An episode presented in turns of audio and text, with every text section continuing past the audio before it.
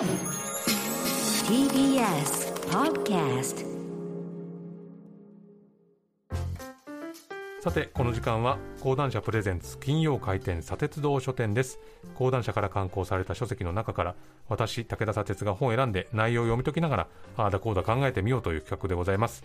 先週に続いて講談社現代新書から出ている歴史学者という病の著者本郷和人さんにお話を伺います本郷さんよろしくお願いいたしますどうぞよろしくお願いいたします。まあでも本当にこの歴史学者という病っていうのを見ると、まあね、先週のお話でもありましたけれども、やっぱりこう一つのことをやり遂げるのにやっぱりすごい時間がかかるし、そうですね。とんでもなくいろいろなものを調査をする。ことは必要になると思いますけどね。んでも本当にあの好きじゃないとできないですよね。うんまあ、そんなにあの国立大学のお教員っていうのは、うんこれはもう調べていただければすぐ分かるんですけど、ええそんなに給料もらってないですからね。あだからその意味で言うとおお金っていうのがあんまりそのモチベーションにならないんですよ。ああだからもう今のお本当に頭のいい方は、うんもう官僚にすら見向きもしないでしょ。そうですよね、うん。あんだけなんか大変な思いして、うん。これぐらいなのかっていうね。そうそうそうそう、うん。でみんなやっぱりだから起業してうん。東大の子なんかみんなそうですね。起業してうん。お金持ちになるっていうのがうん。やっぱり一番のお花形。うん。だからそうすると歴史学なんてねもうね誰も来ないですよ。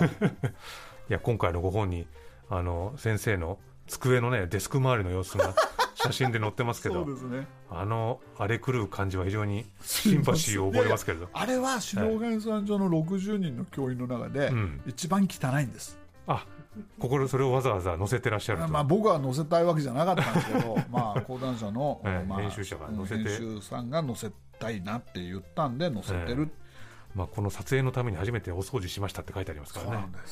まあでもそれぐらい新しい資料があればそれを読みまたさらに資料があればはいそれを読みと。うんあのそれはあくまでも本当にあれですけどね、言い訳ですけどね、あのまあ、今回のご本の中で、まあ、本郷さん考えるこの歴史学についての3つの柱というのが、まあ、後半の部分に出てきますけれども、はい。えーまあ、1つが、えー一つの国家としての日本は本当なのかそして2つ目が実証への疑念、え3が唯物史観を超えていくということを、まあ、書かれておりますけれどもはい。この辺りについてこう少しずつ説明いただければと思うんですが。あのねあの結局肩書きっていうものでん。ものを判断するっていうのは、あの頭の悪い人だとすごい楽なんですよ、あ。だから要するにこの人は将軍だ、はい。だからあ将軍なんだ、うん。この人は関白だ。うん。だから関白なんだ、だけど藤原道長と豊臣秀吉同じ関白だけど、うん。中身一緒って絶対ないでしょ？ね、時代も違えば場所も違えば。だから中身を見ていかなきゃダメなんですよ、うん。でところがその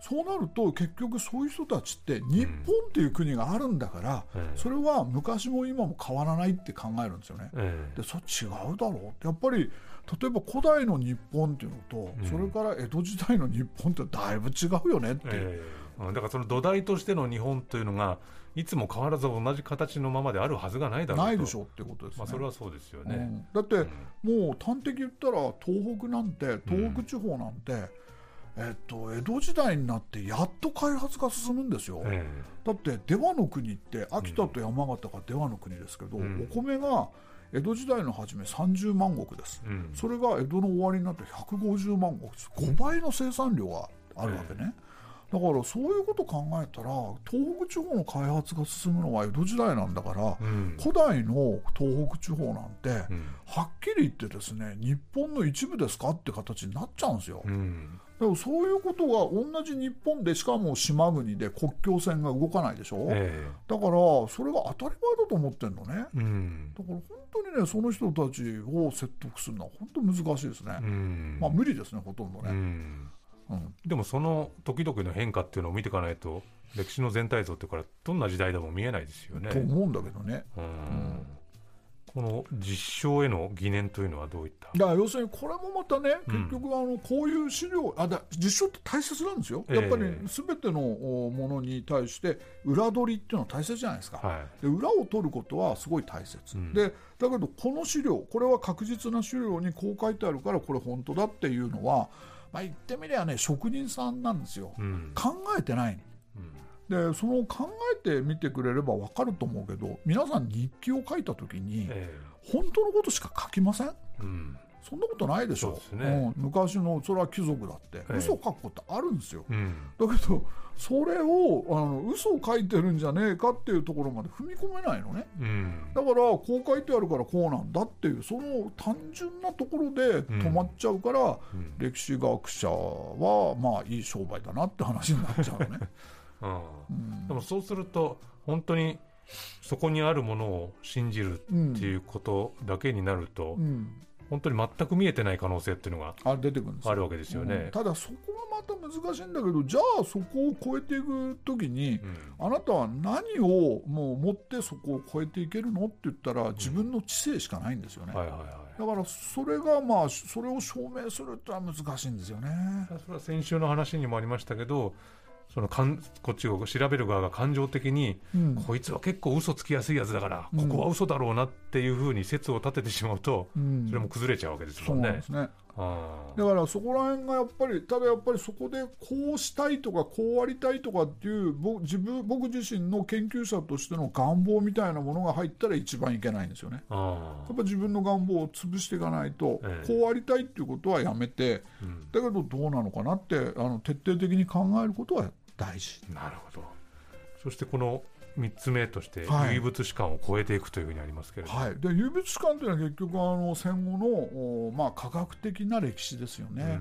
それってやっぱりもう僕たちはあの例えばあのじゃあ共産主義っていうのは国家としてはみんなやっぱ失敗したわけじゃないですか。だけど僕はやっぱマルクスっていう人は哲学者としては非常に素晴らしい人だと思ってるんだけど、うん。うんやっぱマルクス主義っていうのは人間の欲望っていうものを数値化できなかったんだろうなと、えだからやっぱりあの共産主義国家っていうのはどうしても失敗するのかなって思ってるんですけど、えうん。だけどやっぱり唯物史観っていうのはやっぱものすごいやっぱ基本にあるんですね。うん。でやっぱりその科学的な歴史っていうのは大事だだけどその科学的歴史をどう乗り越えていけばいいのかっていうのがあのない見えてこない。うん。でまあもちろん大きな物語は終わったっていうそういうう話はあって、うん。そんなその唯物史観に変わるような歴史観をじゃあ考える必要はないって言われるのかもしれないけどそれにしてもなんかこう歴史観を作っていこうっていうガッツがうん。みんな持ってないのね今。うん。だからそこが辛いなと思って。だからそれをやりたいなとは思うんだけど、まええ。あそこまでの時間は僕には残されてないだろうなと思ってます。はい、まあでもその上で本郷さんがこのご自身がなりたいと思っているっていうふうに書かれているこのヒストリカルコミュニケーターっていうのはうん。どういう立場お仕事になるんでしょまあそれはね実はあの半分本当で半分嘘なんですけどね。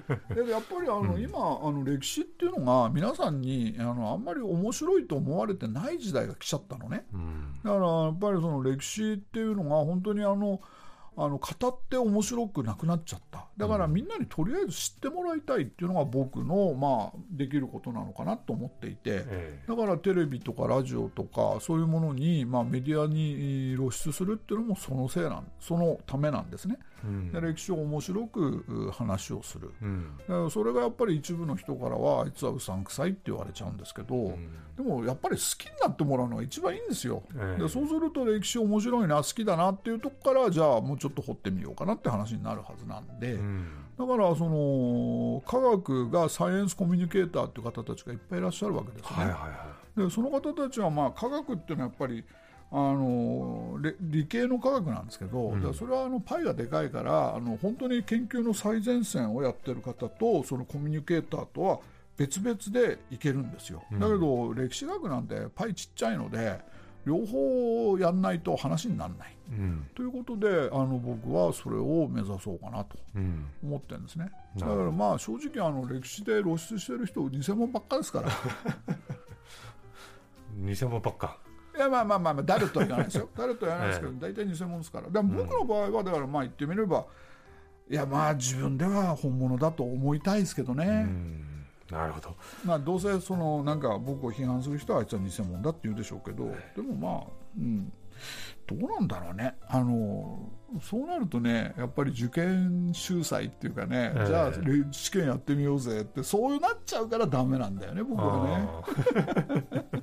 ということでそろそろお時間が来てしまいました、えーこの辺りでお開きでございます。このコーナーはポッドキャストでも配信しております。そちらもチェックしてみてください、えー本郷和人さん2週にわたってどうもありがとうございました。どうもありがとうございました。以上金曜回転砂鉄道書店でした